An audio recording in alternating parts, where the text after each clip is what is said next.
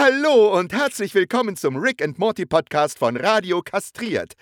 Da wäre selbst mir ein besserer Name eingefallen.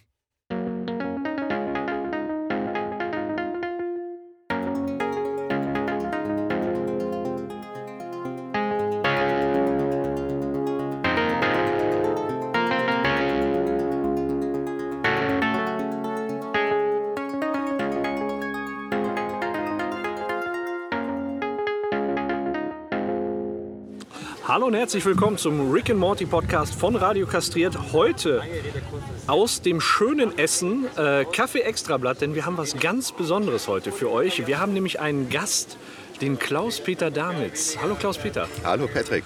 Schön, dass du bei uns zu, zu Gast bist und dir die Zeit für uns nimmst. Du, das mache ich wahnsinnig gerne. Und es macht mir auch Freude und ich bin total gespannt, was jetzt auf mich zukommt hier. Jetzt ist die Frage, du bist hier zu Gast beim Rick and Morty Podcast. Warum bist du denn zu Gast beim Rick and Morty Podcast? Ja, das frage ich mich auch.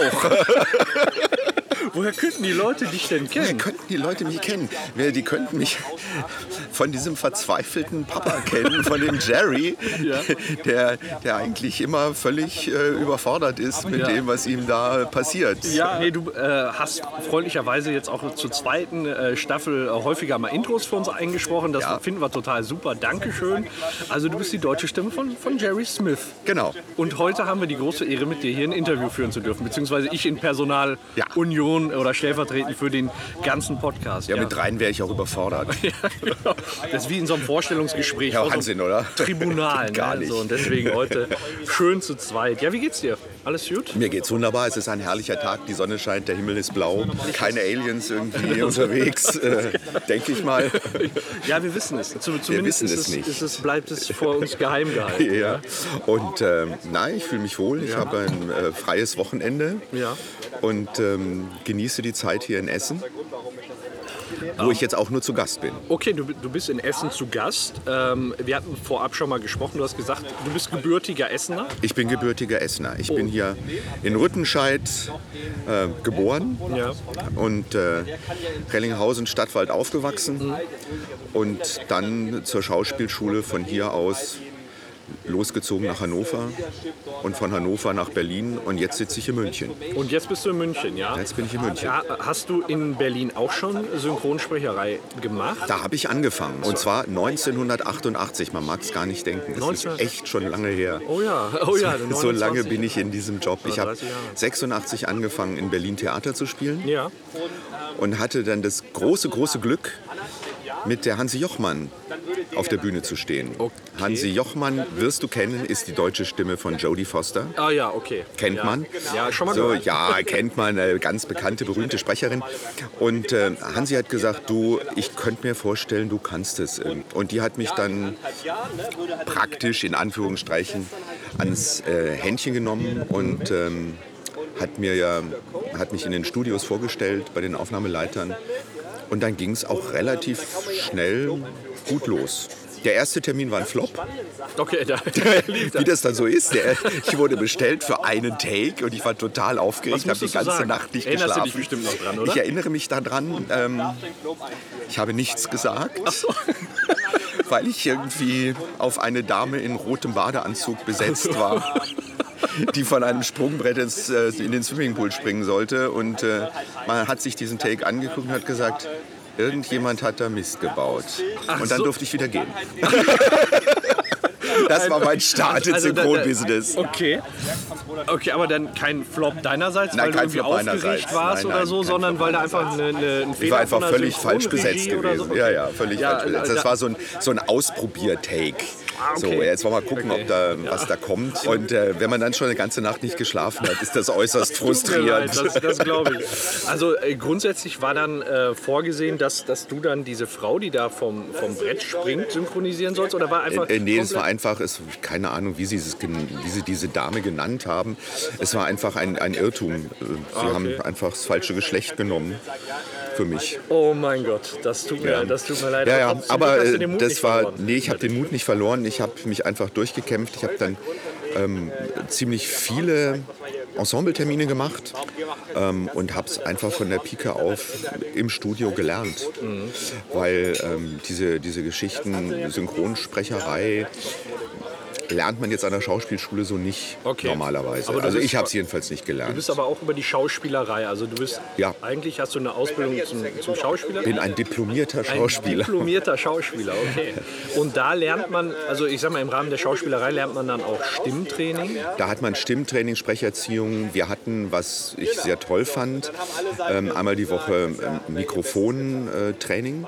Okay. Also wir haben für eine Blindenzeitung aufgesprochen am Mikrofon. Und das ging über alle, alle Leute in dem Semester.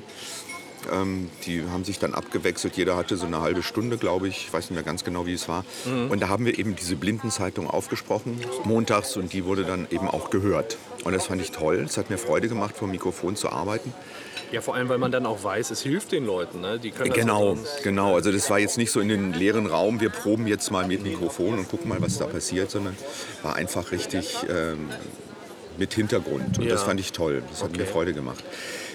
Dann wäre ich aber nie drauf gekommen, Synchronsprecher zu werden, weil ähm, das war für mich, äh, ich hatte es gar nicht so auf der Palette. Ich wollte auf die Bühne, ich wollte im Theater spielen, vielleicht auch mal drehen, aber eher Theater. Also das war so meine, meine Richtung, deshalb bin ich in den Beruf gegangen.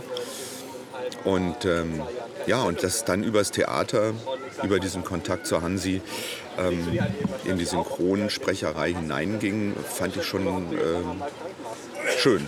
Ja, manchmal ist es ja auch wichtig, jemanden zu haben, der einen dann findet, sag ich mal. Wenn man dann, total, weil total. ein Talent bei sich selbst, ich sag mal, ist immer schwierig festzustellen. Ja, ne? das ja, ja. Ist, aber wenn da jemand, der Erfahrung hat, einen entdeckt und sagt, hör mal, ich glaube, du kannst das. Ich Ja. glaube, das, das hilft auch wirklich. Ne? Das hilft ist total. Das hilft total. Ähm, du hast das gerade schon angesprochen, im Moment gibt es bei der Schauspielerei oder es gibt keine, keine konkrete Synchronsprecherausbildung, sondern das ist alles so ein bisschen in der Schauspielerei. Ja, es gibt mittlerweile Workshops äh, unterschiedlicher Qualität, die man als, als Schauspieler machen kann, um überhaupt mal mit, mit dieser Art von Arbeit in Kontakt zu kommen. Ähm, in München haben wir Kollegen, die diese Workshops anbieten, die sehr gut sind.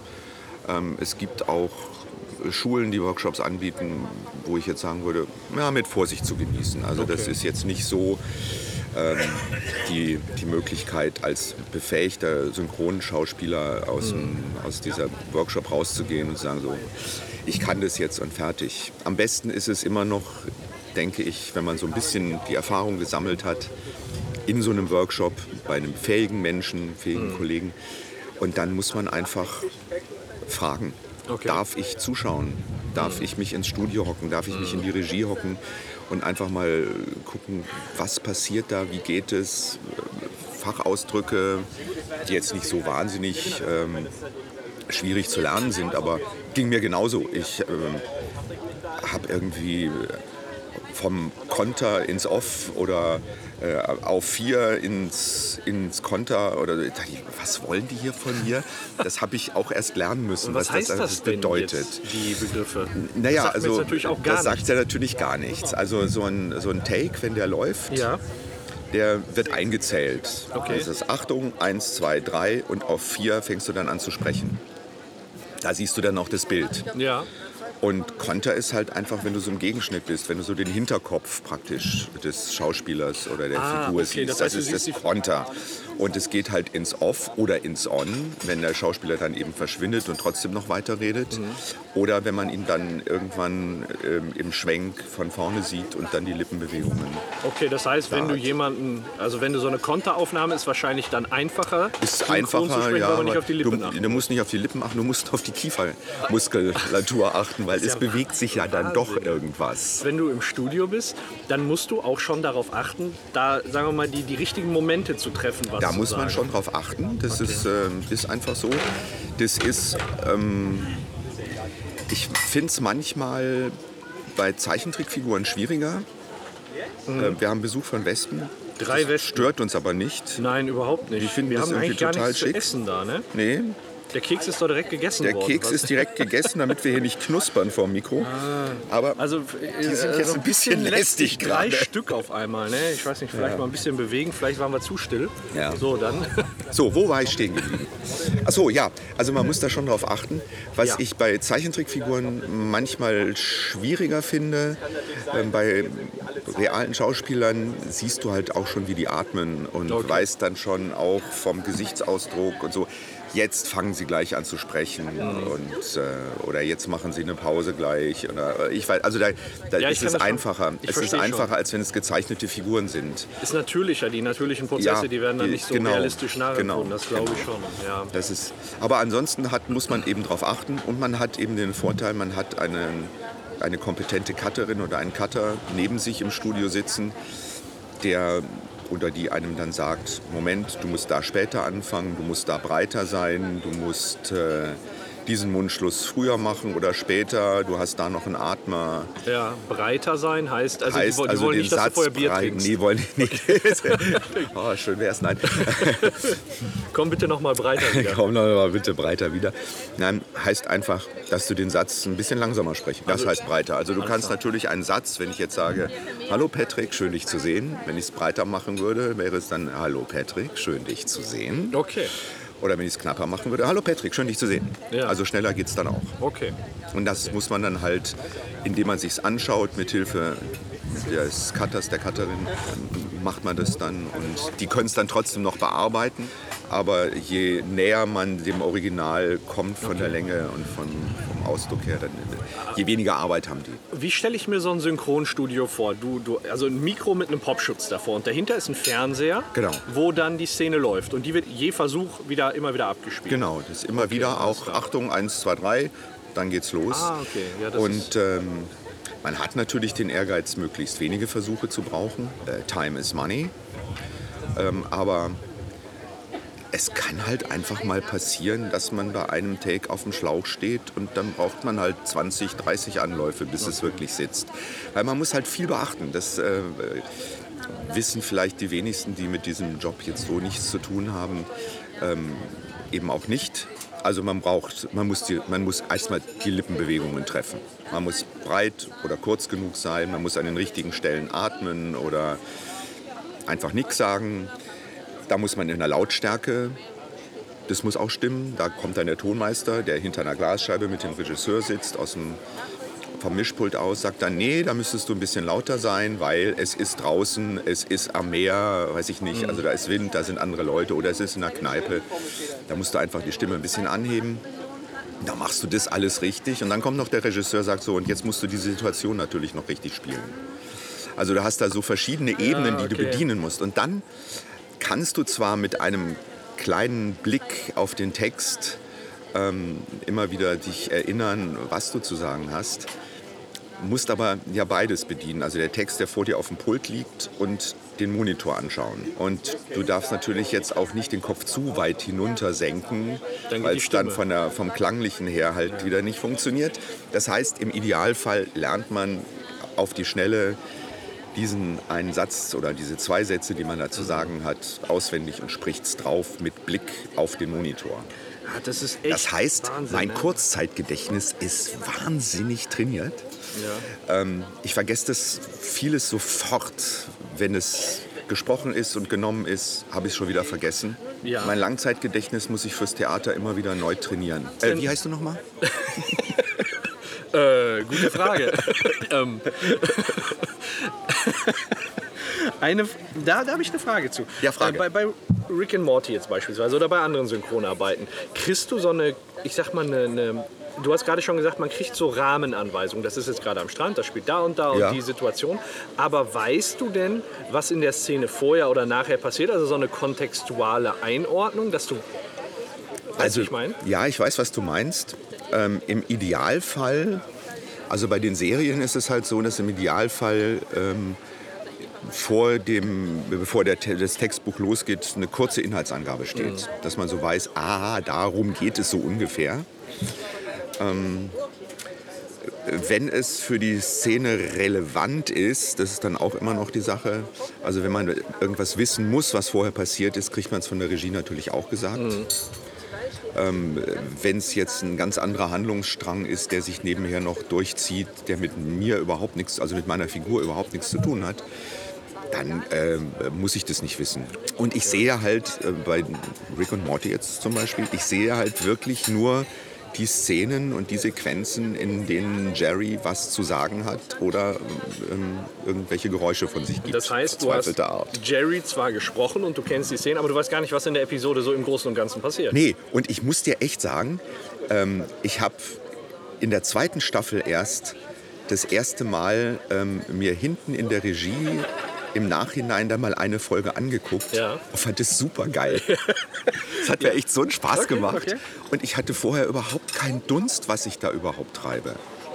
Also das ist wirklich, man kriegt das echt nicht so mit. ja. Man kriegt Ja. das echt nicht so mit und vergisst es dann auch schnell wieder, weil wenn ich alles, was ich spreche, behalten würde, dann, äh, ich, würde, ich weiß- auch nicht, dann hätte ich ein, ein Riesenhirn, keine Ahnung. Ja, das äh, kann ich mir vorstellen, ja. ja. Irgendwie, Als du damals die Anfrage äh, zu Rick and Morty gekriegt hast, wie, wie ist das denn abgelaufen? Wie, wie stelle ich mir das vor? Wie, wie wirst du Synchronsprecher von Jerry?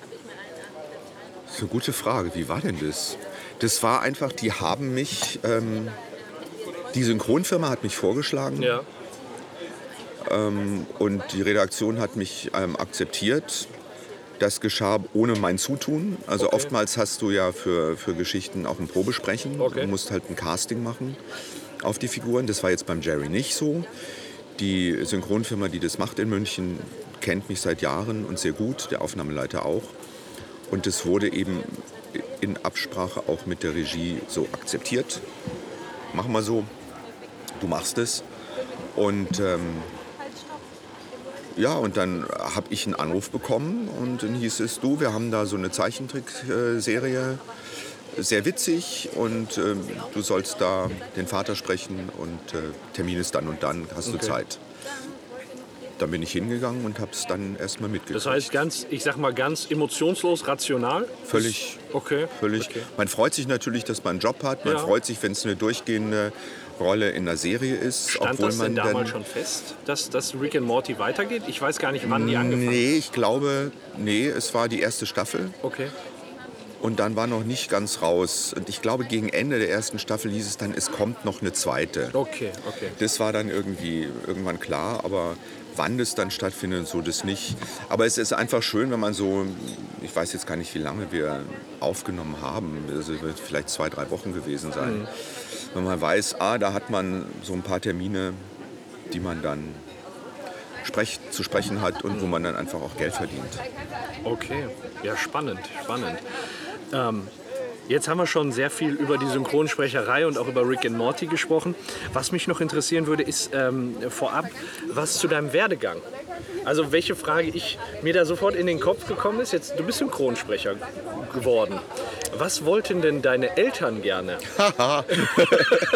was du vom Beruf her wirst. Ja, so Meine eine- Eltern waren sehr bodenständig. Ja, Die hatten hier in Essen ähm, einen, ein Lebensmittelgeschäft. Das wollten sie aber nicht, dass ich das übernehme, weil sie da wussten sie einfach, das ist einfach eine ziemliche Ackerei und es ist viel Arbeit und äh, es wurde auch irgendwie äh, es wurde auch nicht besser. Also man, die, es war eher ein kleiner Laden und die großen Supermärkte haben sie halt dann einfach irgendwann auch wirklich Ja. geschluckt. Ähm, meine Mutter, die hätte es gerne gesehen, ähm, äh, wenn ich eine Banklehre gemacht hätte. okay. So was Handfestes, Ja. wo man sagt, so ja, da hast du irgendwie eine Möglichkeit. Also sie hatten beide Angst, mein Vater weniger. Also meine Mutter hatte echt Angst, ähm, als ich gesagt habe, ich möchte Schauspieler werden. Er sagt, ja, aber du verdienst doch kein Geld, Junge. Das äh, gibt das ja, ja. äh, Die halt, die nagen doch alle am Hungertuch. Ist doch brotlose Kunst. Was machst du denn da? Da habe ich gesagt, ja, aber ich möchte es gerne. Ich hatte mir aber, weil ich war jetzt nicht, also ich war schon ähm, in gewisser Weise besessen von der Idee. Das muss man auch sein, man muss das wirklich wollen. Aber nachdem ich zwei Aufnahmeprüfungen an einer Schauspielschule nicht bestanden hatte, habe ich mir gesagt, okay, ich suche mir eine Alternative und ähm, habe ähm, mich beworben hier in Essen für einen Studienplatz Lehramt Primarstufe. Okay. Wollte also Grundschullehrer werden. Ja. Das kam mir irgendwie, ich habe immer schon, auch als Jugendlicher schon noch mit Kindern gearbeitet und ähm, Welche Fächer wolltest du? da musste ja alles machen. Achso, da musst du alles machen. Das Gut, Einzige, was mich echt, was mich echt äh, hat jubeln lassen, als ich dann in Hannover die Schauspielaufnahmeprüfung bestanden hatte, war die Tatsache, dass ich für dieses Lehramt Primarstufe Mathematik für Sekundarstufe 2 hätte studieren müssen. Und das war für mich eine absolute Horrorvorstellung. Okay, Ja, ja, das sag ich. für viele. ich ne? bin mit Mathe schon in der Schule irgendwie richtig scheiße gewesen. Und wenn ich das noch hätte studieren müssen, das wäre eine Katastrophe gewesen. Aber ich hätte es irgendwie versucht. Ich hätte es Ja. irgendwie durchgezogen. Okay, aber dann ist es Aber doch es ist doch anders gekommen. Ja. Ja. Und ähm, ja, und das ist, ähm, ist auch ganz gut. Ich, es hat für mich einfach, einfach so gepasst. Okay, bist du dann, war das der Schritt, wo du nach Hannover gegangen bist? Dann bin ich nach Hannover. also gegangen. da hast du dann die Zusage bekommen Genau. bist dann da zur ich Schauspielschule vorher, gegangen. Genau, ich bin da zur Schauspielschule gegangen. Hannover wurde mir auch empfohlen. Ich habe hier ähm, nach meinem Zivildienst, den ich hier in der Kirchengemeinde gemacht habe, in, in Rellinghausen, ähm, habe ich nach meinem Zivildienst eine, ein Praktikum hier am Theater in Essen gemacht, im Kinder- und Jugendtheater. Das war damals äh, unter der Leitung von der Hildegard Bergfeld, der Maja Tongeberg als Re äh, Hausregisseurin und die haben halt viel mobiles Theater gemacht, sind damit in Schulen gegangen und ähm, ich habe da bei einer Produktion Regieassistenz machen dürfen, auch beim Training mit den Schauspielern mitarbeiten dürfen, auch bei Improvisationen mitmachen dürfen, was ich toll fand, hatte ich nicht mitgerechnet. Das war aber, weil sie wussten, äh, dass ich Schauspieler werden möchte. Die haben mich da sehr unterstützt und die haben gesagt, Hannover ist die Schule, die für dich passt. Also du bist einfach so ein Typ, der gehört auf die staatliche Schauspielschule nach Hannover, was sich als richtig herausgestellt hat. Okay. Das war einfach die richtige Entscheidung. Und ähm, ja, und dann bin ich halt, ähm, nachdem ich die Prüfung da bestanden habe, hatte ich noch meine Sommerferien hier in, in Essen und dann bin ich nach Hannover gezogen und Okay. bin da auf die Schauspielschule gegangen. Vier Jahre, acht Semester. Ist ein großer Schritt, ne? Für Studieren so weit wegzugehen. Ja, Hannover ist jetzt nicht so weit weg von Essen, oder? Weiß ich nicht. Also halb, ich sag mal halb Deutschland, oder nicht? naja, da fährst du irgendwie mit dem Zug, was, was drei Stunden. Ja, aber das war schon ein Schritt. Und die, die erste Zeit war ich auch, weil ich einen, einen großen Freundeskreis hier in Essen hatte, bin ich natürlich auch in Essen irgendwie am Wochenende immer eingeflogen und habe dann so nach drei Monaten habe ich gesagt, äh, das schaffe ich nicht. Jedes Wochenende von Hannover nach Essen zu fahren ist erstmal teuer. Selbst wenn man es mit der Mitfahrzentrale macht, das war dann auch irgendwie unbequem. Ich war nicht richtig da, ich war nicht richtig hier. Und dann habe ich mich nach drei Monaten habe ich mich entschieden, ich bleibe jetzt mal drei Wochenenden in Hannover, mal gucken, was das mit mir macht. Und das war richtig gut. Weil ich mich dann auf die Stadt und auf die Leute da eingelassen habe. Und eben neben der ähm, Arbeit an der Schauspielschule, die äh, unter der Woche sehr ausgiebig natürlich stattfindet, ähm, einfach dann auch privat mit, mit Kommilitonen und mit anderen Studenten aus anderen Fachrichtungen auch mich getroffen habe. Okay, wie alt warst du da, als du den Schritt nach Hannover gemacht hast? 21. 21. Und seitdem wohnst du nicht mehr in Essen. Seitdem wohne ich nicht mehr in Essen. Fühlst du dich denn immer noch so mit Essen und dem Ruhrgebiet verbunden? Oder ist das so, dass du sagst, deine Heimat ist eigentlich jetzt beispielsweise München? Also ich wohne jetzt länger in München, als ich in Essen gewohnt gelebt habe. Ja. Deshalb ist für mich jetzt ähm, Heimat München. Aber das Lustige ist, je länger ich aus Essen weg bin, desto ähm, mehr habe ich so, das, so ein emotionales so einen emotionalen Bezug zum Ruhrgebiet. Ähm, also was ich früher, als ich noch in Hannover war und danach war ich eben halt in Berlin eine ganze Zeit, was ich da nie gemacht habe, ist äh, WDR gucken. Jetzt gucke ich halt immer wieder mal WDR und sage, ha, Mal ja, gucken, was da los Ruhrgebiet, ist, ne? schön, wunderbar, freue ich mich. Ja, Ja, klar. ja, interessiert mich dann schon. Ja, das ist ja schon was passiert. Besonderes, wenn du da aufgewachsen bist, wenn du da geboren bist. Finde ich, das ist immer noch ein bisschen was anderes, als wenn man da nur, also in Anführungsstrichen nur lange lebt. So für mich persönlich. Ich kenne das. Ich äh, war bis zu meinem, ich glaube, 12. oder 13. Lebensjahr, ist jetzt natürlich nicht so weit entfernt wie München. Ich bin gebürtiger Gelsenkirchner. Mhm. das ist dann schon so, dass ich sage, ja, ich wohne jetzt länger in Dienstlaken Oberhausen die Ecke, aber ähm, trotzdem ist das für mich da was ganz Besonderes und ich ist jedes Mal ein schönes Gefühl, wieder zurückzukommen. Ich könnte Ja. da natürlich häufiger hinfahren, aber das passiert ja dann auch selten, dass man da einfach mal hinfährt. Ne? Ja, und das ist eben bei mir auch, ich bin leider viel zu selten äh, in der Lage, nach Essen zu fahren. Jetzt habe ich es mit einer Hörspielproduktion verbunden, die ich äh, gestern hier in der Gegend gemacht habe. Und ähm, ich habe halt immer noch Familie hier und Ja. die besuche ich dann und das ist schön. Wie oft schaffst du das so? Viel zu selten, einmal im Jahr, wenn es hochkommt. ja. Ähm, das liegt aber eben daran, dass ich, ähm, dadurch, dass ich eben auch Theater spiele, dass ich auch ähm, als Klinikclown arbeite und die, die Synchronsprecherei habe und als Kommentarsprecher unterwegs bin, dass ich einfach so viel zu tun habe, dass es lohnt sich halt nicht, Samstag, Sonntag nach Essen zu fahren, von München aus. Na klar, na Wenn ich. Samstag früh losfahre und Sonntagmittag wieder zurückfahre, ist einfach. Deshalb habe ich jetzt eigentlich immer so gesagt, so äh, Donnerstagabend ankommen und Sonntagabend oder Sonntagnachmittag wegfahren, das ist okay. Dann hat man einfach auch Zeit, ein bisschen äh, was zu machen, gucken. Aber Du hast gerade gesagt, du, hast, du bist hier für eine Hörspielproduktion. Ja. Was für ein Hörspiel ist das denn? Darfst du darüber reden? Ich denke schon, weil äh, ich kann ja auch gute Werbung machen. Wir haben, ich habe das vor Ja, zwei gerne. Jahren, vor zwei Jahren habe ich das äh, die, die erste Staffel gemacht. Also es ist auf CD erschienen beim Winterzeitverlag. Mhm. Ähm, das ist das Schwarze Auge. Ah, das. Oh, ja, ja, klar. Das ja Schwarze ein- das Auge ein und da darf ich äh, seltsamerweise den Zwerg Gunter Gemmenschneider sprechen. Und äh, das, äh, die erste Staffel ist sehr gut angekommen und äh, ist auch wirklich total spannend geworden. Die ersten sechs Folgen. Und ich habe jetzt gestern die nächsten sechs Folgen besprochen. Also spannend, ja, das schwarze Auge. Also ich bin mir ziemlich sicher, dass das auch viele unserer Hörer hören. Ja, es ist echt, Oder und es ist echt spannend interessieren. und äh, ist auch gut gemacht. Also ich Ja. bin da wirklich ganz beeindruckt gewesen von der ersten Staffel. Ähm, äh, erstmal von der Story, ähm, so Fantasy. Äh, Welten äh, li- liegen mir auch irgendwie, finde ich auch irgendwie spannend. Und ähm, in dem Falle äh, ist dann auch mit den Geräuschen und den Sounds und der Musik, die die dazu gemacht haben, ist echt eine geile Produktion. Kann man nur empfehlen. Also zuschlagen. Zuschlagen. Zuschlagen, Ja, ich würde mich freuen, wenn das äh, viele Menschen hören. Wann erscheint äh, die Staffel jetzt? Das weiß ich nicht. Das dauert sicherlich noch ein bisschen, weil wir jetzt gerade ähm, gestartet haben, das aufzunehmen.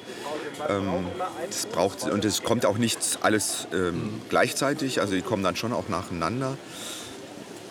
Einfach im Internet nachschauen, sich erkundigen. Erstmal die erste Staffel hören. Aber ist ja schon mal schön für die Leute, die sich interessieren, dass sie wissen, da gibt es Nachschub bald. Es gibt So, Nachschub. und das ist doch eine schöne ja, Sache. es gibt ja. Nachschub. Und dann hast du gesagt, du bist Klinikclown. Ja. Was, wie stelle ich mir das vor? Also ich habe da natürlich eine Vorstellung, was ein Klinikclown ist. Ja. So richtig mit roter Nase Richtig und mit roter Nase, ja, wenig geschminkt, Okay. wenig geschminkt, aber im Kostüm Okay. mit roter Nase. Ähm, ich arbeite für den Verein Klinik Clowns Bayern e.V., okay. ähm, die bayernweit ähm, Einrichtungen, Krankenhäuser, Seniorenheime, äh, Einrichtungen für behinderte Menschen, äh, Palliativstationen, Hospize betreuen und wir gehen regelmäßig paarweise in diese Einrichtungen und äh, treten halt in Kontakt mit den Menschen, die, die dort sind. Ähm, es gibt viele, viele Kinderstationen, aber sehr viel mehr ist die Arbeit mittlerweile in Seniorenheimen. Es gibt also sehr viel mehr Seniorenheime, die wir, die wir regelmäßig besuchen.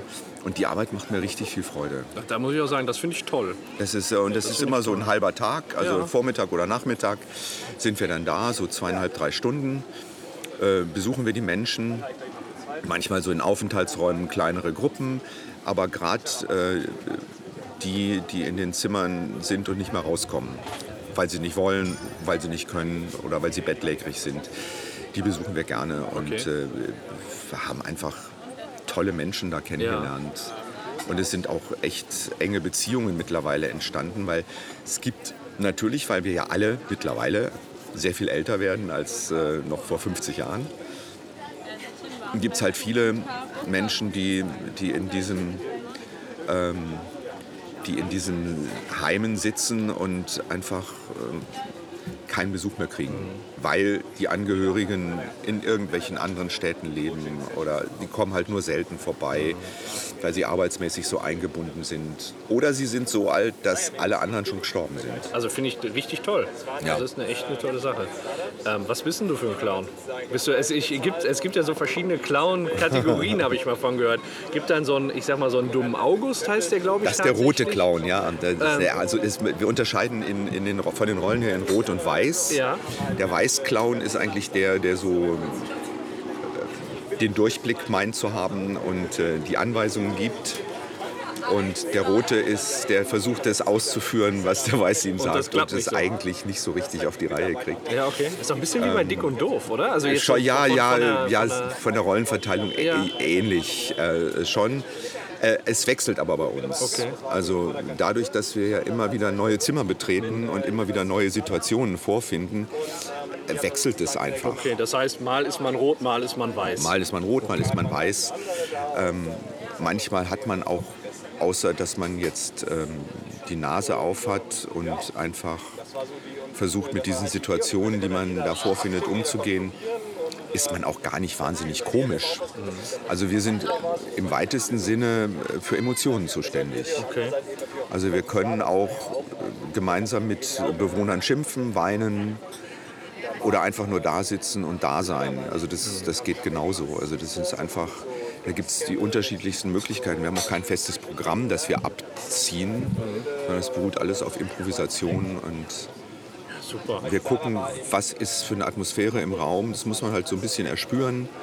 Ähm, was passiert mit den Menschen, die sich in diesem Raum befinden? Wie sind die drauf? Was haben die gerade für größere oder kleinere Sorgen und Kummer? Und ähm, das ist einfach wirklich ja, alles ganz spontan. Das, das ist eine tolle Sache. Ja. Ähm, jetzt haben, wir haben gerade schon äh, darüber gesprochen, wie bist du Synchronsprecher geworden, über die Entwicklung. Was war denn deine tatsächlich erste Rolle, wo du denn dann auch was sagen musstest? Au. Also ich weiß die erste Serienrolle, die weiß ich noch. Okay.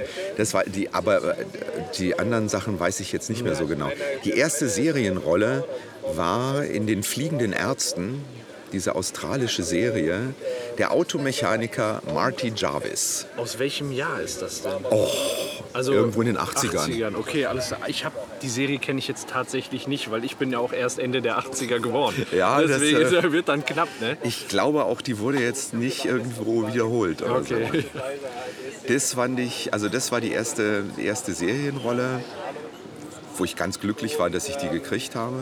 Genau, und dann fand ich es natürlich ziemlich klasse, ähm, als dann noch so Folgen von, ähm, was war das, Bonanza und Rauchende Colts irgendwie noch synchronisiert worden, womit ich als, als Kind aufgewachsen bin. Ähm, und da war ich dann plötzlich auch als Sprecher mit dabei. Okay. Super! Bonanza Da ist ja waren, schon ja, mal. ja, und da waren irgendwie, ich weiß nicht, da hatten sie irgendwelche Folgen noch ausgegraben, die noch nicht gemacht wurden. Ja.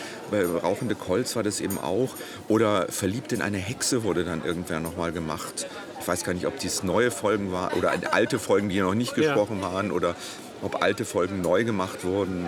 Ich weiß es gar nicht mehr, aber ich war dabei und es war so, ich sage, das kenne ich, da war ich als, habe ich als Kind habe ich das gesehen, fand ich toll. Total stark. Also, Ja. was sprichst du denn noch so synchron?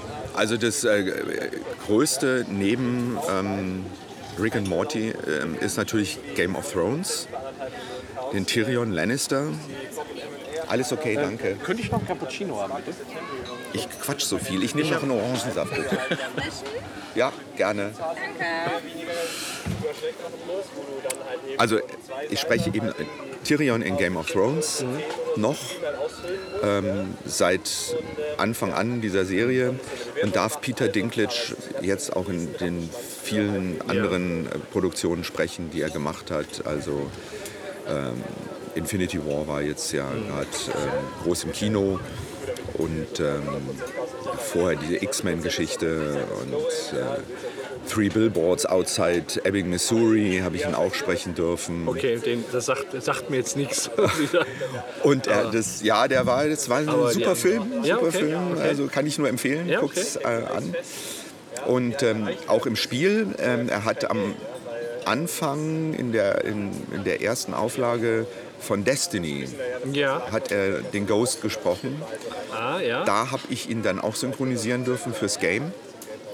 Und äh, ja, das mache ich auch weiter, obwohl er selber es nicht mehr spricht, weil er so viele andere Sachen natürlich zu tun hat, dass er für so ein Game wahrscheinlich keine Zeit mehr hat. ja. Aber das habe ich auch von ihm ab, äh, abnehmen können. Ja, ist doch schön. Ne? man, ja, ich finde das, ich find das total wichtig, dass ähm, ein und dieselbe Person auch einen konstanten Synchronsprecher Mhm. hat, weil das ist. Das, das haucht der Person in der deutschen Sprache ja noch Leben ein. Ich weiß Ja. nicht, wie ich das anders sagen soll. Wenn jetzt auf einmal beispielsweise Jerry jemand anders sprechen würde, das wäre nicht mehr Jerry. Wäre eine, wär eine Irritation. ja, total. Ja. Und es gibt ja jetzt auch sowas, ähm, beispielsweise ähm, ach, äh, bei The Expendables. Da hatte dann auf einmal äh, der Arnold Schwarzenegger einen anderen Synchronsprecher, weil der Synchronsprecher dann Sylvester Stallone gesprochen Ja, hat. ja. So, das, das, das geht gar nicht. Also ich weiß nicht, wie ich das sagen soll. Das geht Ja, gar es nicht. ist einfach schwierig. Manchmal lässt es sich nicht vermeiden. Ja. Ich habe jetzt, ähm, letztes Jahr, letztes Jahr war es, glaube ich, habe ich ähm, in den Simpsons den Ned Flanders übernehmen dürfen. ich gelesen, ja.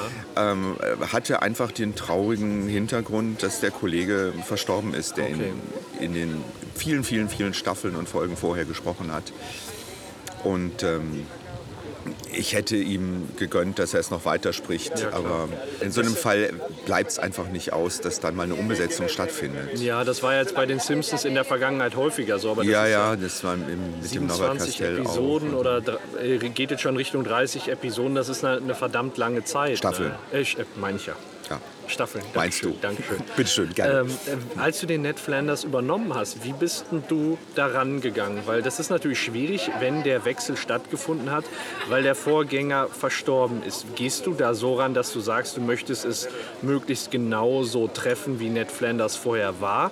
Oder hast du eine Vorstellung von Ned Flanders im Kopf, die du treffen möchtest? Ich habe dann eher die, ähm, also ich hatte schon den Kollegen immer so ein bisschen im Ohr. Ja, Ich wollte ihn aber nicht nachmachen. Okay. Also das würde auch irgendwie nicht äh, funktionieren, weil er ein völlig anderer Mensch gewesen ist, als Mhm. ich es bin. Ähm, äh, auch vom Alter her natürlich. Und ähm, ich habe mich dann äh, zwar mit seiner Stimme so im Hinterkopfe aufs Original Mhm. dann konzentriert und habe ähm, einfach versucht, den Charakter von Ned Flanders, wie ich ihn aus dem Original höre und empfinde, mithilfe des Regisseurs zusammen einfach zu treffen. Ja. Wenn du so auf deine Synchronsprecherlaufbahn guckst, wo würdest du denn sagen, das hat dir ganz besonders viel Spaß gemacht? Also wo du gesagt hast, so wenn du was, also das würdest du gerne am liebsten nochmal machen. Man darf es ja gar nicht, äh, man, ich, ist, man, man mag es ja gar nicht denken, aber ich habe, ähm, es gibt einiges, was raussticht, natürlich. Ähm, es gab eine grandiose HBO-Serie, John Adams, Okay. über den zweiten Präsidenten der Vereinigten Staaten. Da habe ich Paul Giamatti gesprochen, der den John Adams ähm, gespielt hat. Okay. Das war eine wunderbare Arbeit, weil es auch das ganze Leben abgedeckt hat. Also der hat als junger Mann angefangen und ist dann bis zum Tode hin. Und ähm, auch als Alter und so. Und das war halt eine große Herausforderung und eine sehr anspruchsvolle Arbeit, auch für uns als Synchronsprecher. Das hat mir echt Spaß gemacht. Und da bin ich ganz glücklich, dass ich das machen durfte. Okay, also bin auch weil es dich interessiert hat einfach. Es hat mich interessiert und es waren einfach grandiose Schauspieler, eine, eine wunderbare ähm, Produktion, die natürlich sehr speziell ist. Ich weiß gar nicht, also sie läuft, glaube ich, auf Sky, kann man es immer noch sehen. Ähm, es gibt sie leider nicht auf DVD, was ich schade finde. Ähm, wäre, wäre es wert, aber wahrscheinlich ist es für Deutschland, für den deutschen Markt halt so ein amerikanischer Präsident, der schon ewig tot ist ist vielleicht ähm, einfach nicht so interessant für die Vermarktung. Aber das war eine tolle, das war eine tolle Arbeit, die ich wirklich gerne gemacht habe und die eben sehr anspruchsvoll ist. Was mich auch kommt, was komplett anders ist, ähm, Miss Piggy. Miss Piggy habe ich einige Male sprechen dürfen. Nein, du hast Miss Piggy gesprochen. Ich habe Miss Piggy Was? gesprochen. Und das Großartigste war jetzt, äh, wie heißt, hieß es, äh, äh, diese Late-Night-Show mit Miss Piggy, die jetzt vor kurzem auf ProSieben lief. Ich weiß es nicht. Das war diese, diese äh, super geil. Super geil. Das kann man sich ja gar nicht. Also bei Miss Piggy denkt man dann ja wirklich auch an eine, an eine weibliche Synchronsprecherin. Ja, das, war auch am Anfang so, aber es wurde dann irgendwann mit, mit einem Mann gemacht. Und mein absolutes Highlight war für den zweiten Kinofilm, dass äh, da habe ich sie nicht gesprochen. Das hat ein Kollege aus Berlin gemacht, Ja. weil da ist das ganze Produktion, Muppets Produktion ist nach Berlin gegangen. Da habe ich sie nicht gesprochen, aber ich durfte sie singen im zweiten Kinofilm. Das heißt, singen kannst du auch. Singen kann ich auch. ich habe es jedenfalls versucht. Und mein absolutes Highlight war das Duett mit Céline Dion.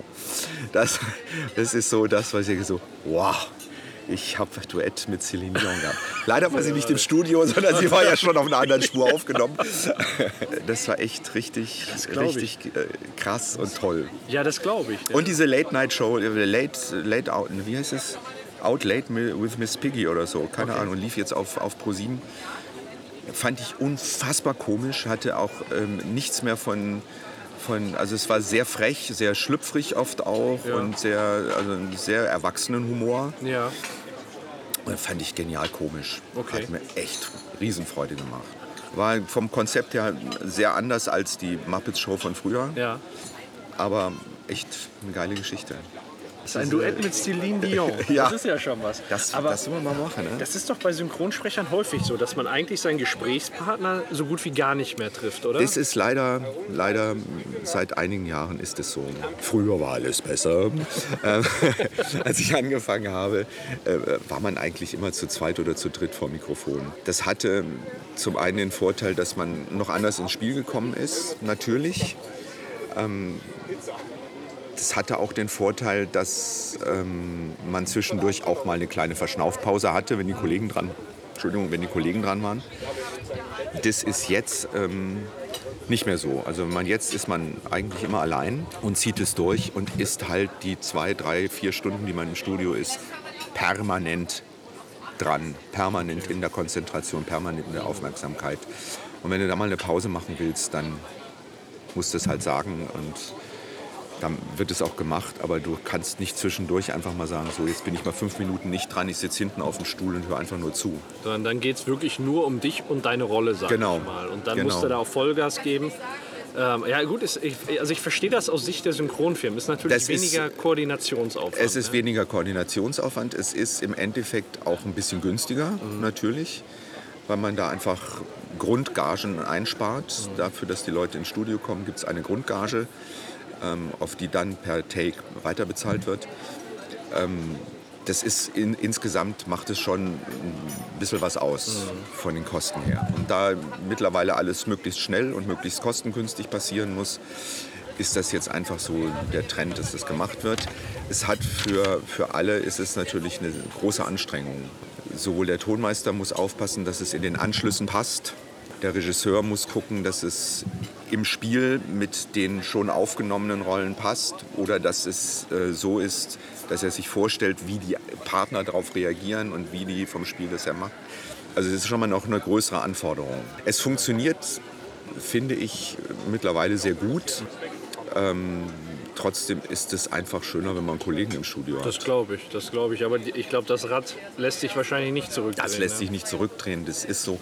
Es gibt manchmal Produktionen, wo es noch passiert, aber das ist ganz, ganz, ganz, ganz selten.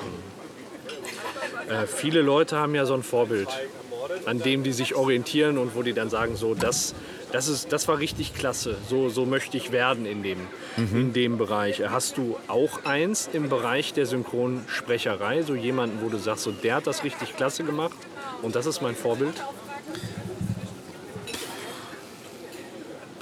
Es gibt immer wieder Kollegen oder Kolleginnen auch, die ich unfassbar gut finde. Jetzt ein richtiges Vorbild, wo ich sage, da eifere ich jetzt auch hin, habe ich jetzt nicht. Okay. Das habe ich Ja. nicht. Es gibt bei den Kolleginnen, gibt's, äh, natürlich Hanse Jochmann ist einfach äh, eine Größe mit Jodie Foster, äh, die, die einfach super ist in allem, was sie macht. Auch als äh, Dokumentationssprecherin. Claudia Lössel finde ich wunderbar, die Cersei in Game of Thrones. Wen? Die deutsche Cersei. Stimme von Cersei in Ja. Game of Thrones, die finde ich auch grandios. Also die ist einfach eine so unfassbar wandelbare und gute Sprecherin. das ist erstaunt. Markus Off ist natürlich eine Größe, die ist unerreicht, auch als Johnny Depp in den Ah, Pirates of the Caribbean Okay. Geschichten. Also in den ersten jedenfalls. Und äh, nee, da gibt es schon einige, wo ich sage, die sind, die sind äh, irre, irre toll. Und ähm, ich eifere jetzt keinem in dem Sinne nach. Ja. Für mich ist einfach wichtig, und das sehe ich bei vielen, vielen, vielen Kollegen, die Ernsthaftigkeit, mit dem das Ganze betrieben wird.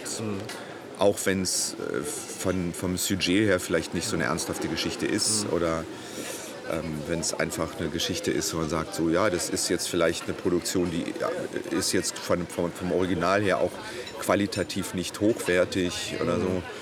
Ähm, aber wir versuchen halt immer das Beste draus zu machen in der Ja. deutschen Version. Also das wird nicht geschlammt, da wird nicht irgendwie, oh, geht schon irgendwie oder so, sondern es bemüht sich jeder in seinem, in seinem Rahmen, in seinen Möglichkeiten, das gut zu machen. Und das finde ich bei eigentlich bei fast allen Kollegen absolut bemerkenswert und auch bei den Regisseuren, Tonmeistern, bei allen, die an den Produktionen arbeiten, finde ich das super. Und das ist so, das nehme ich mir halt immer als Vorbild. Ja, so möchte ich das. Ich möchte nicht ab, abfallen und sagen, ich mache das jetzt irgendwie so. Ich möchte gucken, dass ich schon das Beste raushole. Du sprichst bei den Simpsons, bei Game of Thrones und Rick and Morty ist ja jetzt gerade quasi auch im, richtig im Kommen. Ja, Welche Ziele kann man denn da noch haben? Tyrion Lannister ist, eine, ist in einer der beliebtesten Sendungen weltweit eine der Hauptpersonen. Ja. Die sprichst du im deutschen Raum. Deine Stimme gehört einfach zu der Ja. Person. Jetzt bist du Ned Flanders. Hauptperson einer der, also der, der neuen beliebtesten ähm, äh, Zeichentrickserien.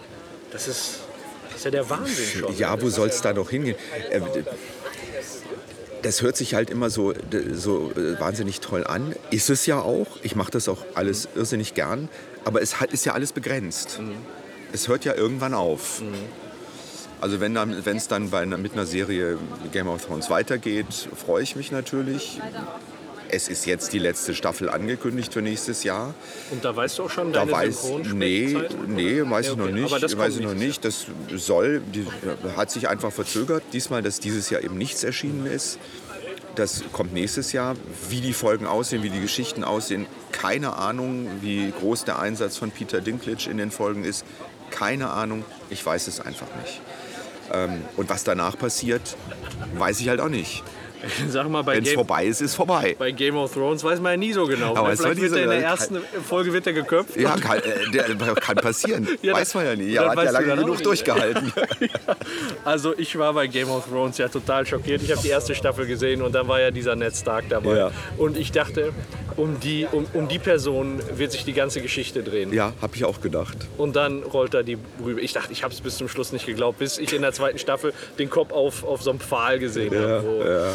Ja, das, äh, das ist da schon. Und, Ja. so, und ist ja für dich dann ja, wie soll ich sagen, auch sehr unberechenbar. Sehr unberechenbar. Nein, es gibt halt immer wieder, immer wieder Filme und Produktionen, die, die ich jetzt äh, äh, wahnsinnig gerne mache und ähm, in denen ich gar, wahnsinnig gerne mitspreche und mitspiele. Und, aber ja, es kommt immer wieder was Neues. Es kommt, ich bin einfach gespannt darauf, was mich weiter Ja. erwartet in meiner weiteren Berufslaufbahn. Hättest du denn auf eine ähm, bestimmte Synchronsprechrolle total Bock, wo du sagen würdest, so da passt meine Stimme zu, den würde ich gerne sprechen? Oder in einem gewissen Franchise, sagen wir mal so Star Wars oder so, wo du sagen würdest, da würdest du unbedingt mal äh, gerne was sprechen? Jetzt, Im Moment fällt mir da nichts ein. Ich hatte sowas mal. Okay. Ich hatte den großen Traum, wenigstens in einer kleinen Rolle beim Herrn der Ringe mit dabei Ah, zu okay. sein.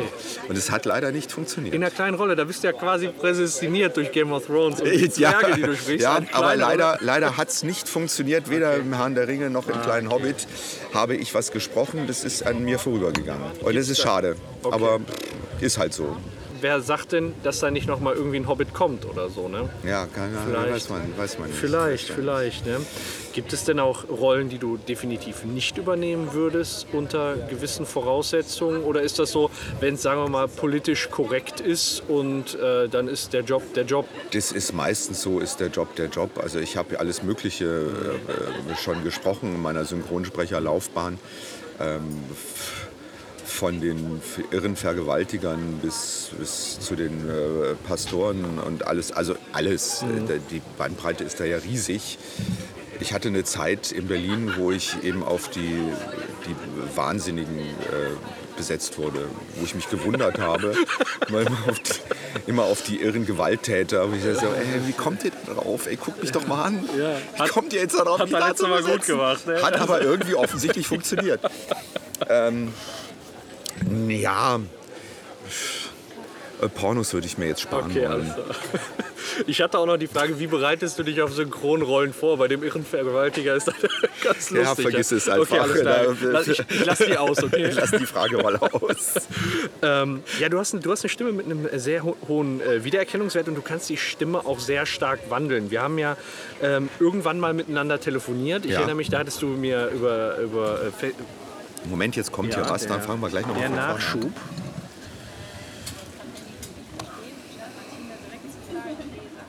Danke. Wunderbar, Dankeschön. Da habe ich noch was drin, das behalte ich auch noch. Weil kalter Kaffee macht schön. Vielen Dank.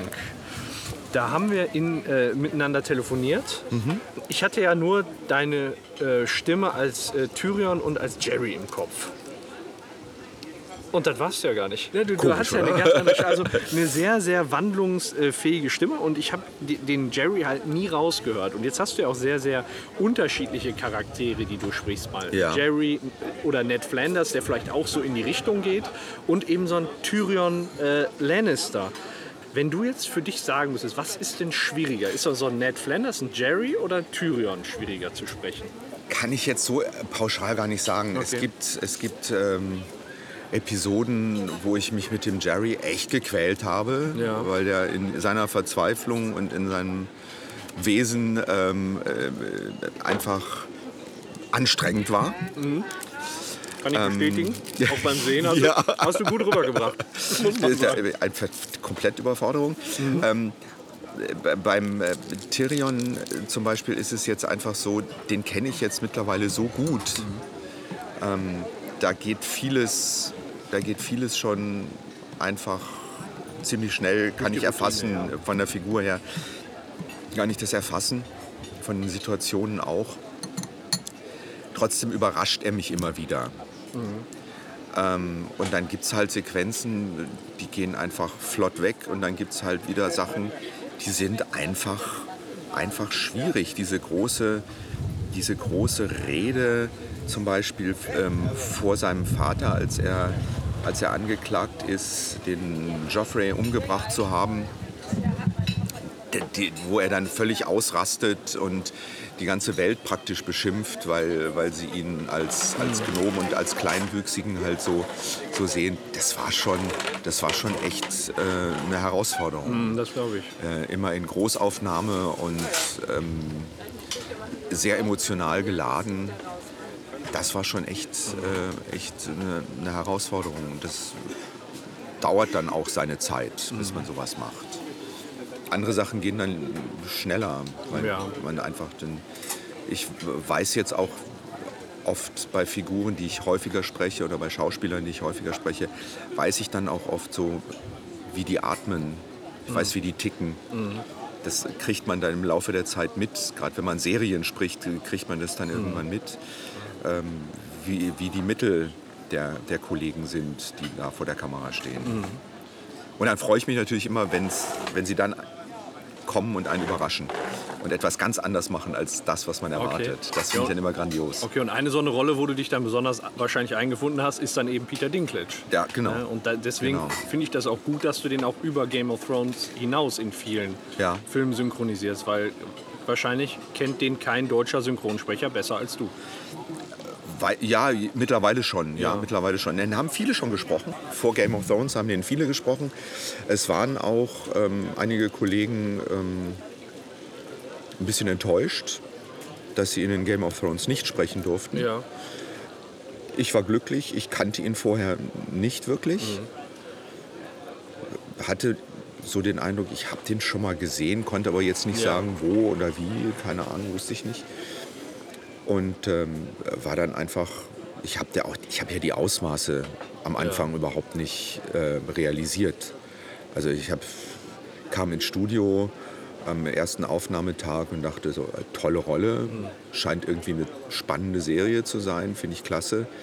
Aber was das für ein Riesenerfolg weltweit ist, Ja. damit hatte ich nicht gerechnet. Und da, glaube ich, ist es ja auch wichtig. Ich glaube, vor Game of Thrones war Peter Dinklage, wie du es jetzt gerade gesagt hast, auch eh- eher Nebendarsteller.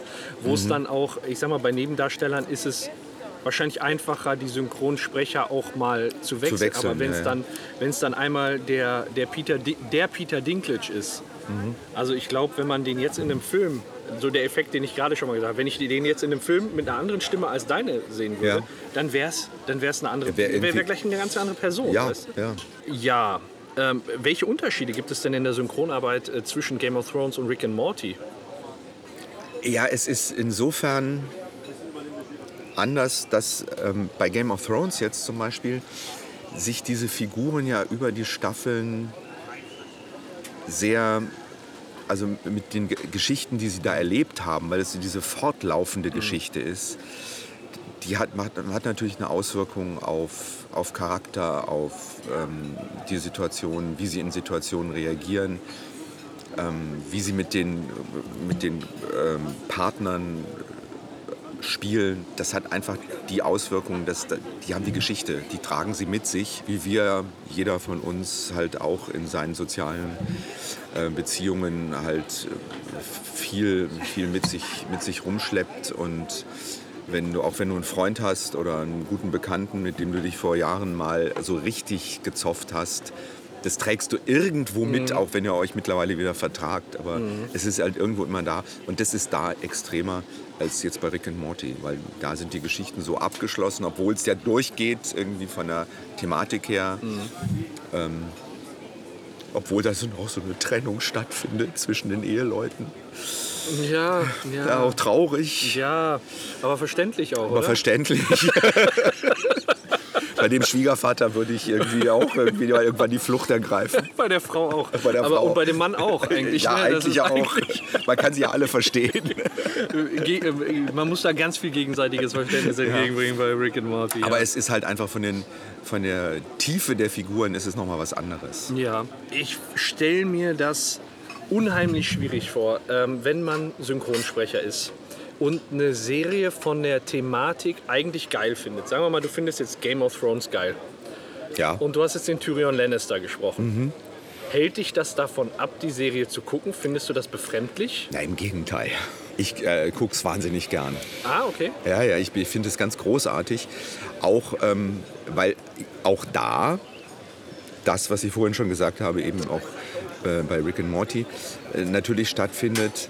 Und in dem Falle ja noch potenziert, weil Game of Thrones ja so wahnsinnig geheim ist, weiß ich halt, die anderen Handlungsstränge der anderen Figuren kenne ich ja überhaupt nicht. Ähm, und ich erfahre es auch nicht im Studio. Also wir haben dann auch ähm, oft äh, kein besonders tolles Bild, damit man bloß nicht zu viel sieht. Wirklich? also die bearbeiten das dann? Die bearbeiten das dann schon, ja, oder es ist halt eine schlechte Schwarz-Weiß-Kopie mit Schriftzügen drüber und so. Also wo ich dann immer denke, so, dass die Cutterin überhaupt irgendwie äh, irgendwelche Mundbewegungen sieht und irgendwas dazu sagen kann, ist schon erstaunlich. Ähm, oder es ist eben noch nicht ganz fertig. Zum Beispiel die, die Geschichte, wo, wo der Tyrion mit den, mit den Drachen das erste Mal zusammenkommt. Äh, die war, ähm, als wir sie synchronisiert haben, habe ich die Drachen noch gar nicht gesehen. Die waren dann noch gar nicht da. Okay. Die sind hinterher erst ins Bild gekommen. Ja. Ähm, da ist es halt noch mal spannender zu wissen, was passiert denn um meinen Handlungsstrang, um meine, meine Figur herum äh, sonst noch. Ähm, und, und das finde ich total spannend. Und ich kann mittlerweile, das war am Anfang was schwieriger, ähm, mittlerweile kann ich mich auch gut hören. Ich kann mich gut hören und ich bin auch sehr kritisch mir gegenüber. Ähm, ich weiß, wenn ich was höre, weiß ich, sage ich manchmal, ah, das hätte ich jetzt nochmal machen lassen. Aber ähm, wenn es abgenommen ist von der Regie, ist es abgenommen und dann kann man halt auch nichts mehr ändern. Denkst du denn, wenn du dich dann selbst sprechen hörst, ah, das bin ich? Denkst du das jedes Mal oder ist, kannst du das irgendwann so als, als Tyrion Ich kann, nee, akzeptieren? ich kann das einfach als, als Okay. Figur dann, Also dann- dann akzeptieren. das auch da bin ich, da bin ich, dann habe ich damit nichts zu tun. Ich bin manchmal erstaunt, ähm, was ich da alles gesagt habe, das ist gut, ja. weil ich es einfach vergessen Das habe. ist Kurzzeitgedächtnis, ne? Das ist Kurzzeitgedächtnis. Das macht es dann irgendwie auch spannend für mich. Ach, an die Szene erinnere ich mich gar nicht. Komisch, aber ich habe es ja offensichtlich gemacht. Nein, ich finde es total spannend. Ja.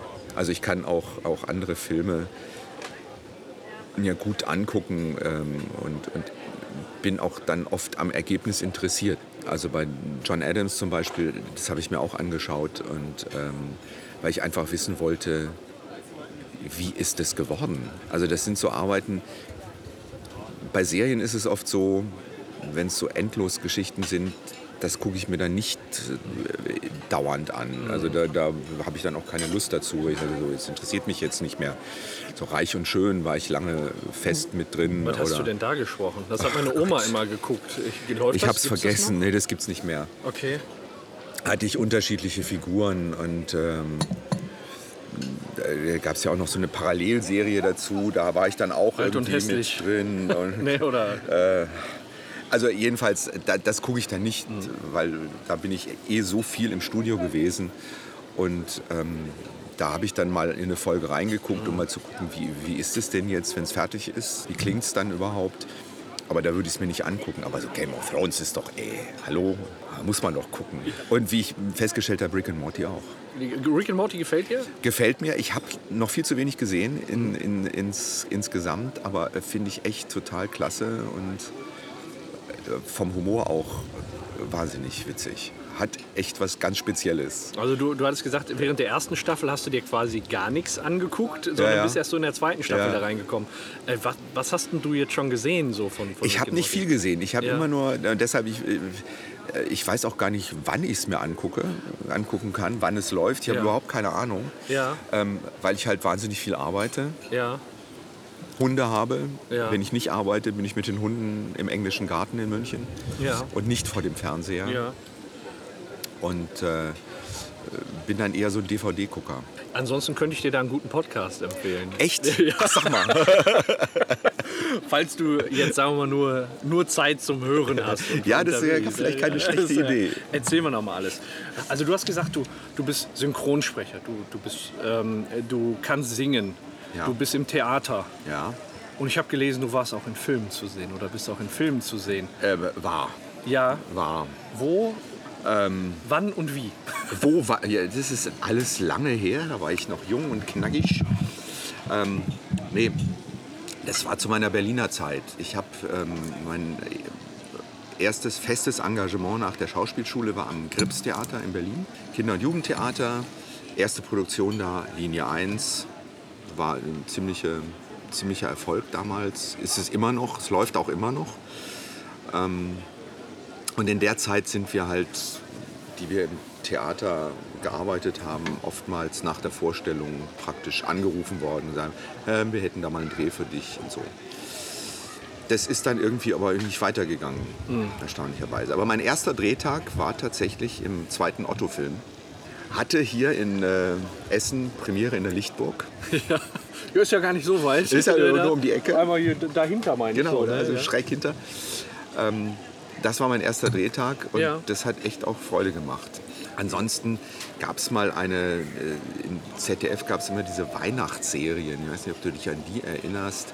Da gab es mal diese Ron und Tanja Weihnachtsserie. Da habe ich so einen äh, findigen Anwalt gespielt über einige Folgen. Kann man den irgendwie in der ZDF-Mediathek noch sehen oder irgendwie? Ich glaube nicht. Ich glaube, wenn, dann muss man über YouTube gehen oder so. Einfach dich mal auf YouTube eingeben Ja. oder so und dann findet man Kann da was. kann man, vielleicht findet man da was. Okay, probier ich Dann gab es ja. Mhm. natürlich den Kinofilm von Linie 1, den Reinhard Hauf damals gemacht hat. Ähm, da bin ich natürlich auch mit zu sehen Mhm. ähm, in mehreren kleineren Geschichten. Jetzt nervt mich diese Wespe hier gerade. Ja, Das ist ja echt schlimm, ne? Also Ja, das ist halt Wespen- Sommer. Ja, es das ist halt- das ist live. gehört halt dazu. so. Ja, und ansonsten habe ich so viel gar nicht gedreht. Also Hm. es hat irgendwie nicht sein, sollen. Und ich hatte auch irgendwann keine Lust mehr, mich da ähm, reinzuhängen. Und jetzt du auch keinen Bock mehr so. ja, ich habe nächste. Woche habe ich so einen Imagefilm-Dreh. Sowas passiert dann schon ab und an auch mal noch. Ähm, da wird dann eine neue Dialysemaschine vorgestellt. Mhm. Mache ich halt sowas mal, ist auch mal ganz schön. Okay. Einfach mal wieder vor der Kamera zu sein. Aber ich habe da jetzt auch nicht mehr den Ehrgeiz, weil ich habe so viele Sachen zu tun. Also wie du gesagt hast, Theater, Klinik-Clowns ist natürlich Mhm. auch eine feste, seit dreieinhalb Jahren eine feste ähm, Einheit in meinem äh, beruflichen Leben, Ja. weil es einfach eine Konstante ist. Auch erwartet wird, dass es konstant ist. Sprecherei ist viel. Es werden viele Serien jetzt natürlich auch für, für Amazon oder Netflix gemacht, auch Eigenproduktionen, in denen ich dann auch mit drin bin. Was ist da zu erwarten? Viele kennen es vielleicht, dieses Man in the High Castle. Ja. Da bin ich eben auch mit durchgängig drin, als Kido, dieser japanische Geheimdienstpolizist. Da Habe ich gelesen, dass du dabei bist? Ich muss sagen, Man in the High Castle, die Serie hat mich nicht abgeholt, so, so inhaltlich. ja, so, da gibt es Leute, die finden es total klasse. Ja, ich muss noch mal. weniger. Manchmal ist das ja auch, wenn man das das zweite oder dritte Mal versucht, dann. Ja, ja. Bei Rick and Morty hat es bei mir auch länger gedauert, muss Echt? ich sagen. Ja, tatsächlich. Ja, du, das habe ich auch. oh, Es gibt Bücher, zum Beispiel ähm, Herr der Ringe. Mhm. Ich weiß nicht, wie oft ich angefangen habe, dieses Buch zu lesen.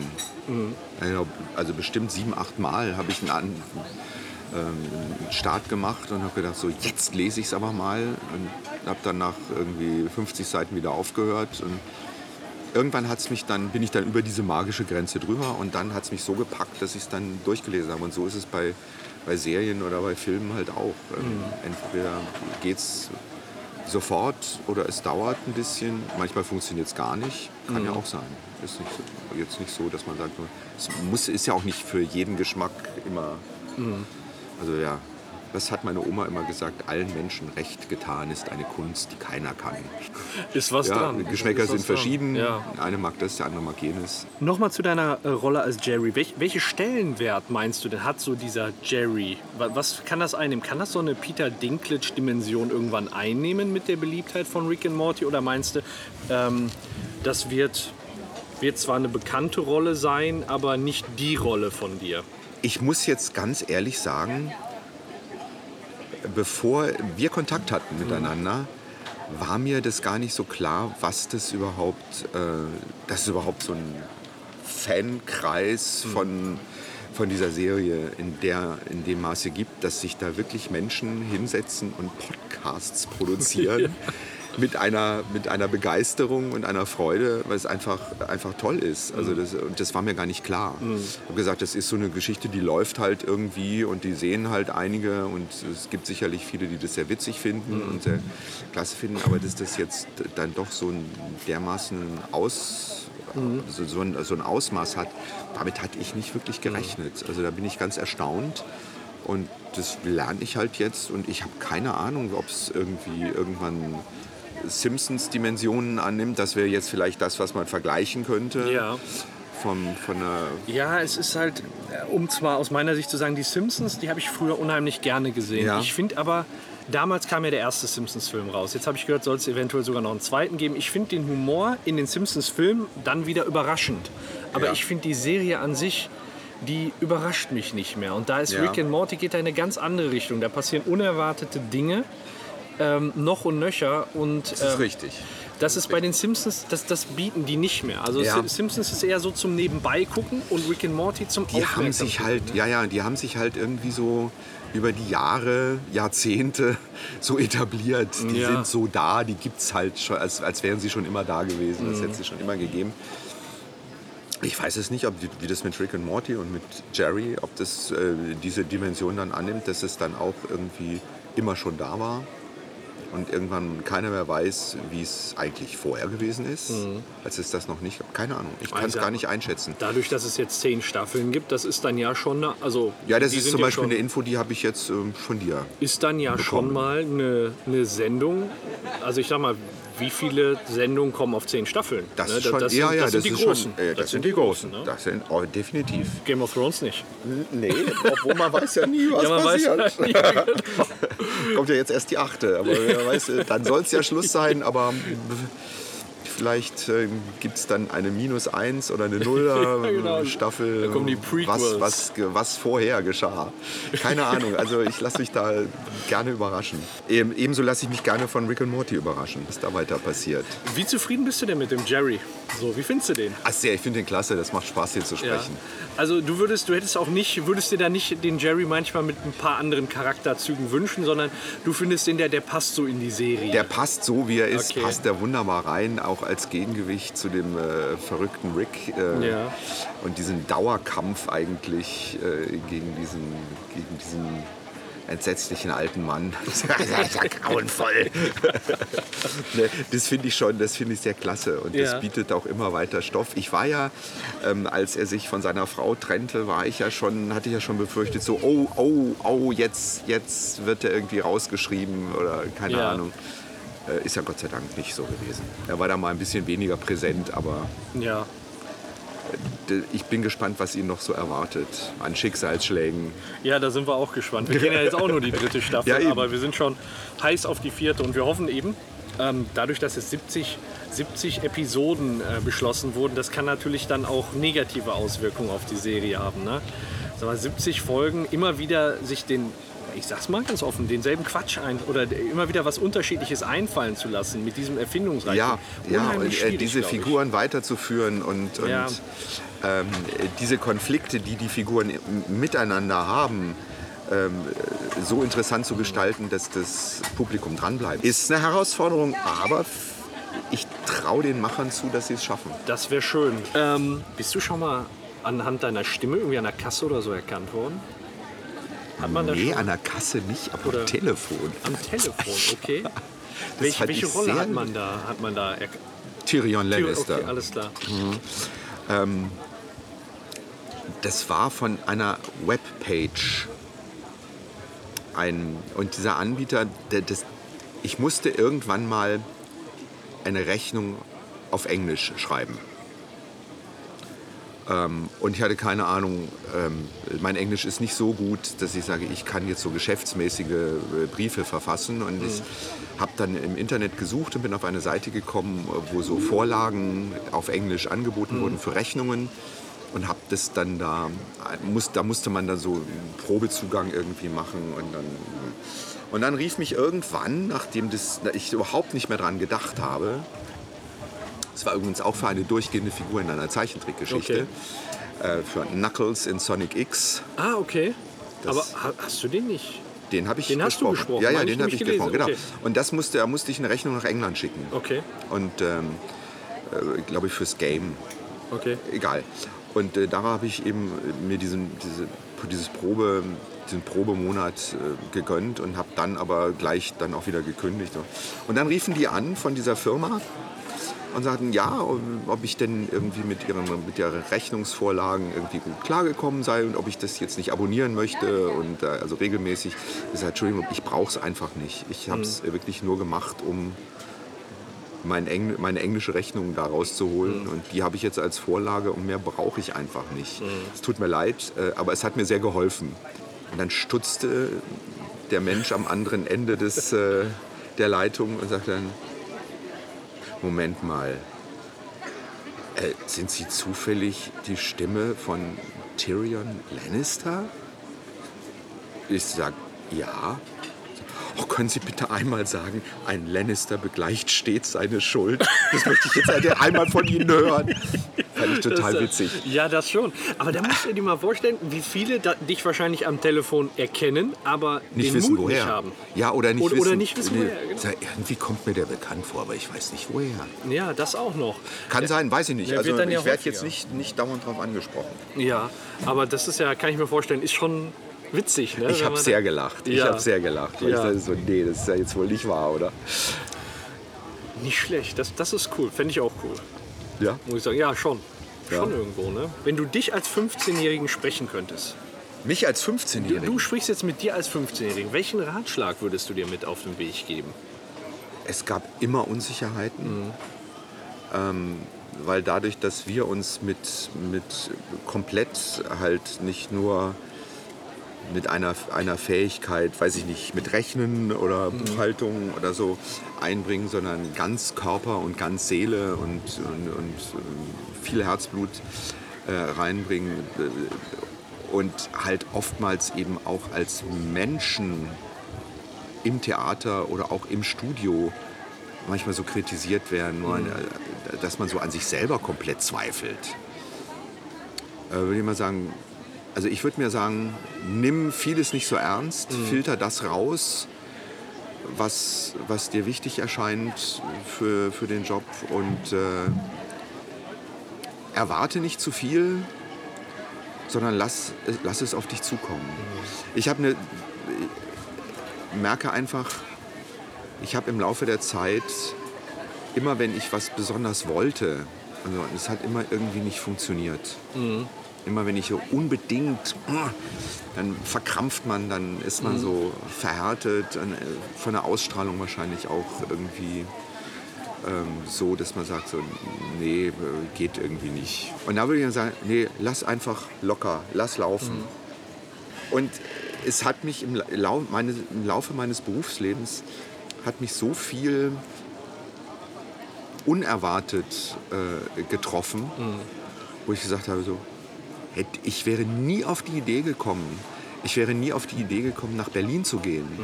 Ich wäre nie auf die Idee gekommen, in Berlin am Gripstheater Musical zu spielen. Wenn ich das da nicht gemacht hätte, hätte ich die Hansi Jochmann nicht kennengelernt, die mich dann da reingebracht hat, äh, wo ich vorher nie damit gerechnet Ich hätte nie gesagt, ich will Synchronschauspieler, Synchronsprecher werden. Die ich nie gemacht. Und das, das kam einfach, ohne dass ich das jetzt wollte. Und es läuft und es macht mir Freude und ich bin glücklich, dass ich in diesem Beruf arbeiten kann. Das ist super. Das ist einfach, das ist einfach schön. Wenn du eine berühmte Persönlichkeit treffen könntest, lebendig oder tot, völlig egal. Wer wäre das? Ich würde natürlich, würde ich gerne mal Peter Dinklage kennenlernen. Okay. Weil äh, der, äh, das ist ja das Verrückte. Wenn man einen Schauspieler über so viele Jahre so oft sieht, in verschiedenen Rollen und äh, in der Serie, und ähm, er kommt einem so vertraut vor. Und das wäre jetzt so, wo ich sage, den würde ich gern mal kennenlernen. Wie ist der denn so privat? Ja, logisch. Das ist einfach so. Oder, den ich auch gesprochen habe, Ha- Harry Connick Jr. Okay. Den habe ich in zwei wunderbaren Kinderfilmen gesprochen. Ähm, mein Freund der Delfin, Teil 1 und Teil 2. Äh, sch- Wunderschöne Kinderfilme. Okay. Also alle, die Kinder haben, Mein Freund angucken. der Delfin. Lohnt sich. Mein Freund der Delfin lohnt sich. Beide Filme. Ähm, auch den, der ist halt ein toller Entertainer, Mhm. toller Sänger, guter Schauspieler, sympathischer Mensch. Und den würde ich auch gern kennenlernen. Ja. Wäre mir auch so. sagen, Das sind glaube ich. so- Gibt es denn da mal so eine Möglichkeit, jetzt beispielsweise so einen Peter Dinklage kennenzulernen? Da muss man sich ja nur mal mit allen Synchronsprechern aller Nationen zusammentun und mal eine gemeinsame Anfrage schicken. Nur. ja, nur, genau. Einfach mal alle anschreiben. Ich weiß, es gibt ja Kollegen, die, die ihre Schauspieler schon mal getroffen haben. Okay. Also das ähm, gibt es auf jeden Fall. Mir ist das leider noch nicht passiert. Und noch kein, Ähm, in keinem Fall. Nee, in keinem Fall. In keinem Fall. Aber es kann immer irgendwie mal, mal sein. Also ich weiß nicht, vielleicht wird irgendwann ein großes Event mal gestartet, wo die, die Schauspieler von Game of Thrones in, irgendeiner, in irgendeinem Kino eine Folge äh, als, als äh, Highlight zu Gast sind und dann darf ich dabei sein. Und wäre genial. Aber Drücke ich dir auf jeden Fall die Daumen. Das kann ich mir schön, vorstellen. aber das ist cool. das, oder es wird eine Riesenpremiere von, weiß ich nicht, äh, einem Kinofilm, ja. in dem er mitgemacht hat, irgendwo stattfinden, wo er als Ehrengast dabei ist und ich vielleicht auch eingeladen werde Ja. und sich da eine Möglichkeit ergibt, wäre schon toll. Aber ob das passiert, weiß ich nicht. Schön wäre es schon mal, aber wahrscheinlich wäre ich sprachlos. Kann ich mir total vorstellen. Das Ist ist ja so ein komisch. Hollywood-Star, ob, Ja, du ja, ob du den jetzt synchron sprichst oder nicht. Ja, ne? das eben, ist, das ist ja schon mal eine andere. wenn ich den treffen würde, wäre der ja schon auf einem ziemlich hohen Podest. Aber gerade, dass du ihn so aktiv begleitet hast, ist ja, Ja, noch mal, das, das ist noch mal anders. den Das Effekt ja, ja. wahrscheinlich noch. Und ne? man hat so das Gefühl, man, man kennt den so gut und man kennt ihn eigentlich überhaupt nicht. Ja, und wahrscheinlich, äh, wenn man dem oder wenn du dem hinterherlaufen würdest, wird er erstmal die Polizei rufen, weil er, weil er gar nicht Bescheid weiß. Ne? Das ist dann, ja, ich, kann ich mir vorstellen, kann ich mir total gut vorstellen. Dankeschön, dass du dir die Zeit genommen hast. Ja, jetzt habe ich noch eine Aufgabe hier. Gespräch. Ne? Ja, genau, genau. Was ganz Geheimes. was Total die, geheim, super geheim für Was die Hörer dann irgendwann Podcast-Hörer. genau, auch mal... Irgendwann werdet ihr es erfahren, aber Ja. noch bleibt es geheim. Ja, wir sagen, wir verraten Ja. es nicht. Genau, ja, und danke auch nochmal, dass du uns unterstützt in den Intros und somit ja unserem Podcast so einen serienbezogenen Anstrich gibst, wie es sonst ja überhaupt gar nicht möglich Ja, wäre. ne? finde Das ich, ich finde super, dass ihr das macht. Dankeschön. Ich finde die Ausdauer, mit der ihr das betreibt, hervorragend. Ähm, wenn da jetzt noch zehn Staffeln kommen, habt ihr echt noch was vor euch. Sag einen lieben Gruß an deine Kollegen. Werde ich ausrichten, werde ich ausrichten. Ich soll dich natürlich auch schön grüßen. Ja, danke, danke. Jo, wer weiß, vielleicht sind wir irgendwann mal zu viert irgendwo unterwegs. Das wäre schön. Beim Bierchen in der Kneipe. Och, das wäre herrlich, ja. Das, das wäre mal was Schönes, was wir machen müssten. Fällt mir gerade ein. Ich hab der, wir haben nicht viel vom Rick and Morty Podcast, ne? Ja. Aber das, was wir haben, habe ich dir mal als kleines Dankeschön mitgebracht. Wir haben ähm, als Rick and Morty Podcast äh, Sticker. Wir haben für jede Episode ein eigenes Cover selbst gemalt und ich habe dir einfach mal unsere Stickersammlung mitgebracht. Da hast du jedes, jedes Episodencover und unseren Schriftzug und äh, das ist unser Gesamtpodcast-Cover und dann haben wir zu jeder Episode eben, Ja, wie super ist das denn? na, vieles kommt dir dann wahrscheinlich auch sehr bekannt vor. Ja. Ey, und die zeichnet ihr selber? Ja, ja, die sind selbst gezeichnet. Wie geil. Toll. Danke. Ja, als kleine, als Ja, kleine super. Aufmerksamkeit, ne? das ist so. Der, das im Rahmen unserer Möglichkeiten, was uns da zur Verfügung steht. Ja, ich ne? äh, werde Werbung für euch machen. Dankeschön, das ist lieb. Und Dankeschön nochmal, dass du, dass du dir die Zeit genommen hast für die Hörer, für uns und äh, ja, so Gerne. ausführlich dich den Fragen gestellt hast. Gerne. Und jetzt macht das Ding aus. Ich mach das Ding aus. Bis zum nächsten Mal. Tschüss. ciao. Super, dass ihr auch dieses Mal eingeschaltet habt. Weiter geht es auf iTunes oder auf rickandmorty.kastriert.de.